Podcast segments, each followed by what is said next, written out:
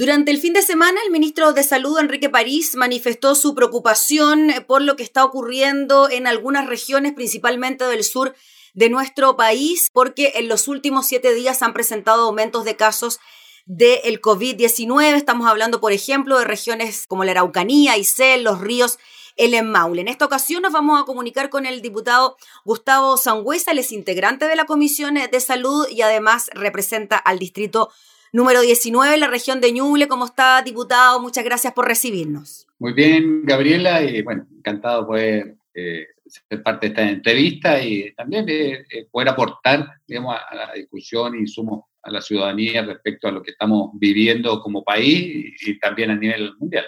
Sí, diputado, estamos en una semana, podríamos decir, clave, ¿no? Porque son las celebraciones de fiestas patrias en medio de una pandemia. Es la primera vez que tenemos que sortear un escenario como este bajo estas características. Y además, el ministro de Salud, Enrique París, reconoce cierta preocupación por el aumento en el número de casos, sobre todo en regiones. ¿Usted comparte esa preocupación de la autoridad sanitaria? Sí, y, ¿sabes, Gabriela, por qué la comparto tanto? Porque yo hace pocos días atrás, eh, bueno, durante el mes de agosto celebramos el, evento del Día del Niño.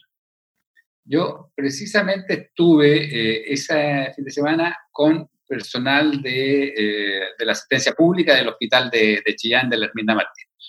Y conversando me decía, mire, el, el, efecto que tiene toda la gente que anda en la calle va a ser tremendo una vez que en, 15 días más toda esta gente que anda en, el comercio, que anda, eh, digamos, en, diferentes partes y que además va a ser eh, parte de convivencias. Y eso se dio acá en, Ñuble. Eh, nosotros tuvimos que volver a cuarentena, producto principalmente de lo que pasó en, esa fecha, en el Día del Niño. Cuando se hizo la trazabilidad, conversando con la Ceremi de, de Salud, Marta Bravo, decía, mire, al, hacer la trazabilidad, se detecta que la mayoría de los contagios es por reuniones familiares y por reuniones de amigos. No fue por andar en, el, eh, eh, en, digamos, en espacios públicos, en, el momento de ir a comprar, no fue por las reuniones que se dieron eh, producto de eso. Diputado, disculpe, y en esa época, cuando se celebró el Día del Niño, ustedes habían salido de la cuarentena. Exactamente. O sea, había posibilidad de reunirse. Exactamente, estábamos fuera de cuarentena y se dio, este, Perfecto. bueno, se dio, se sumaron varios elementos, recuerde que estaban, eh, se eh, estaban pagando todos los, los bonos del, del, IFE, se estaba pagando el 10%, entonces se sumaron varios factores que hacía, hizo que la gente saliera mucho a la calle. Eh, yo hoy día fui al registro civil y me tocó una fila de 10, 15 personas, eh, totalmente diferente a lo que vimos en esos días. Eh, pero lo, que te quería decir, el efecto que tienen las fiestas, porque es diferente. Cuando uno va a comprar una parte, uno va con su mascarilla, ¿cierto? tiene el cuidado, te toman la temperatura al entrar, le echan alcohol, uno tiene la precaución de yo, antes de subirme al vehículo, me echo de nuevo alcohol, y toma varias precauciones, trata de mantener la distancia y todo.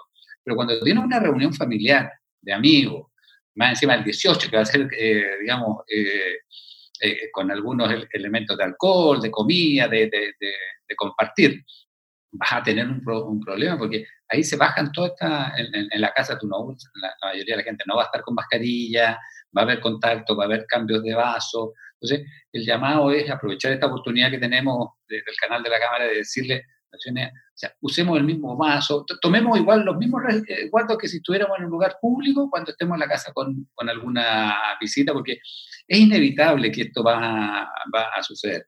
El gobierno se le ha criticado mucho este protocolo que eh, para el 18, que en algún minuto se entendió que la ciudad en cuarentena también lo iban a tener, y después se desmintió absolutamente, donde la ciudad en cuarentena siguen en cuarentena, no tienen ninguno de estos eh, permisos especiales para compartir y donde necesitamos que efectivamente, ¿cuál era la idea del gobierno? Eh, conociéndonos, tampoco nos mintamos que somos absolutamente precavidos, que eh, conociéndonos, el gobierno dijo, nosotros necesitamos algo de manera que la gente tome conciencia de lo que va a hacer, el hecho de tomar un permiso, ¿cierto? de eh, eso te establece, decir, ah, estoy sacando un permiso para ir a... Entonces tú vas con, con la conciencia de que efectivamente todavía estamos en una situación de riesgo, todavía nos podemos contagiar. Las cifras a nivel nacional han mejorado. En los últimos días hemos tenido por lo menos menos de 2.000 contagiados diarios, pero también igual tuvimos, según el último informe, 64 fallecidos. Entonces, tiene cierto, tenemos disponibilidad de camas, hay más de 500 camas disponibles a nivel nacional, no podemos arriesgarnos a tener un rebrote muy masivo. Y en eso tenemos que, el autocuidado es el principal consejo. Y quizás por lo mismo, diputado, ya que usted mencionaba las críticas al plan este Fondéate en casa, el gobierno quizás debió ser un poco más riguroso a la hora de entregar esta información, porque tuvimos al ministro París diciendo una información, después el ministro vocero tuvo que salir como a replicar aquello mismo.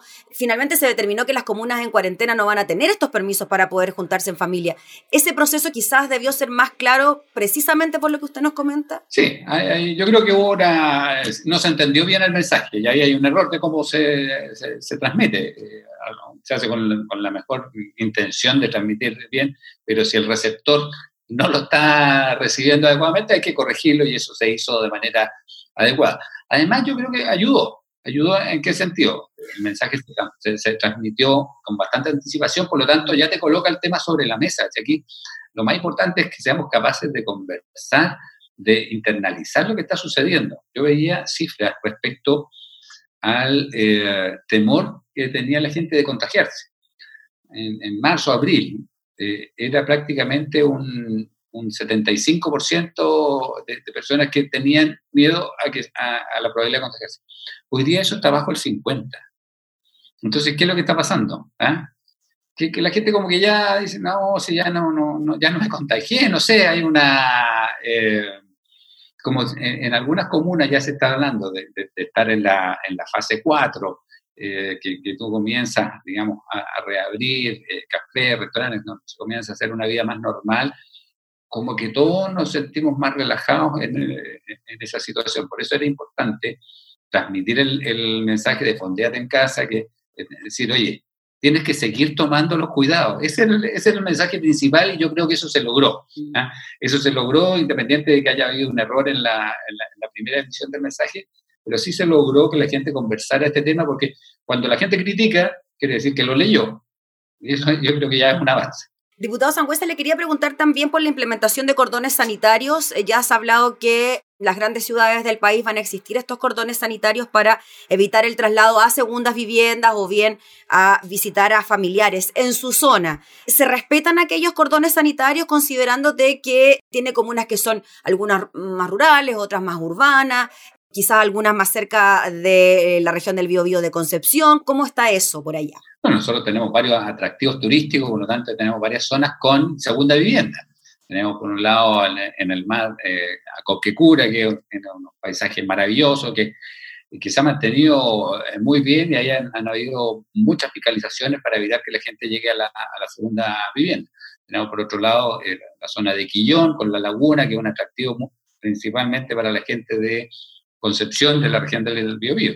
Y tenemos obviamente que las termas de Chillán, que es un atractivo eh, espectacular, la, nieve, el, paisaje, la naturaleza, eh, todo lo que, existe ahí. Tenemos la otra zona de eh, San Fabián de Alico también, zona de cerros, de, muy, muy bello. Entonces, ha sido difícil, difícil porque, pero yo creo que ha sido exitoso en términos generales.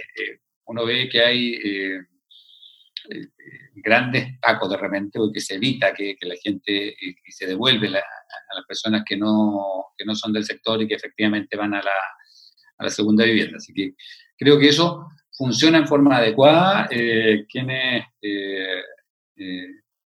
tienen la obligación de, pasar estos cordones muchas veces sufren el, el, perjuicio de tener que esperar durante un largo tiempo para poder ser fiscalizados yo creo que también eso es parte de la motivación para que la gente no trate y no insista tanto en ir a la segunda vivienda. Yo creo que a medida que ha pasado esto, eh, después de lo que vimos en la quinta región, eh, creo que hemos ido aprendiendo. Nosotros ya tuvimos la experiencia de una cuarentena y la gente entiende que finalmente eh, el objetivo es bajar el nivel de, de contagiado y que es algo que finalmente es para la salud de todas las personas. Diputado Sangüesa, y en, su calidad de integrante de la Comisión de Salud, le quería preguntar por las otras regiones del país, estas regiones por las cuales el ministro París se manifestó su preocupación, como la Araucanía, Aysén, los ríos y el Maule. ¿Por qué cree usted que ha habido este aumento tan importante en estas comunas, considerando que, por ejemplo, Punta Arena en Magallanes pasó, al igual que ustedes, por una cuarentena, después se levantó y después volvieron a estar con casos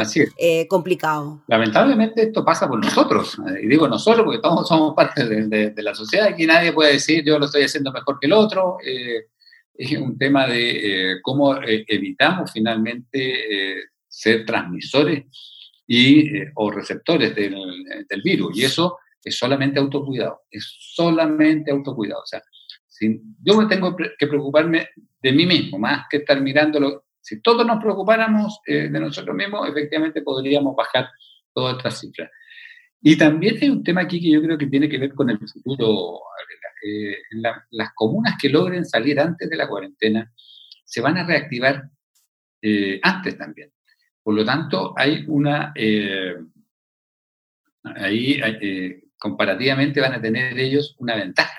Y esa ventaja comparativa se puede utilizar de muy buena manera para reactivar las zonas que van a quedar deprimidas económicamente, porque aquí tenemos dos pandemias, una, la pandemia de salud y también la pandemia económica. Las cifras de desempleo están altísimas.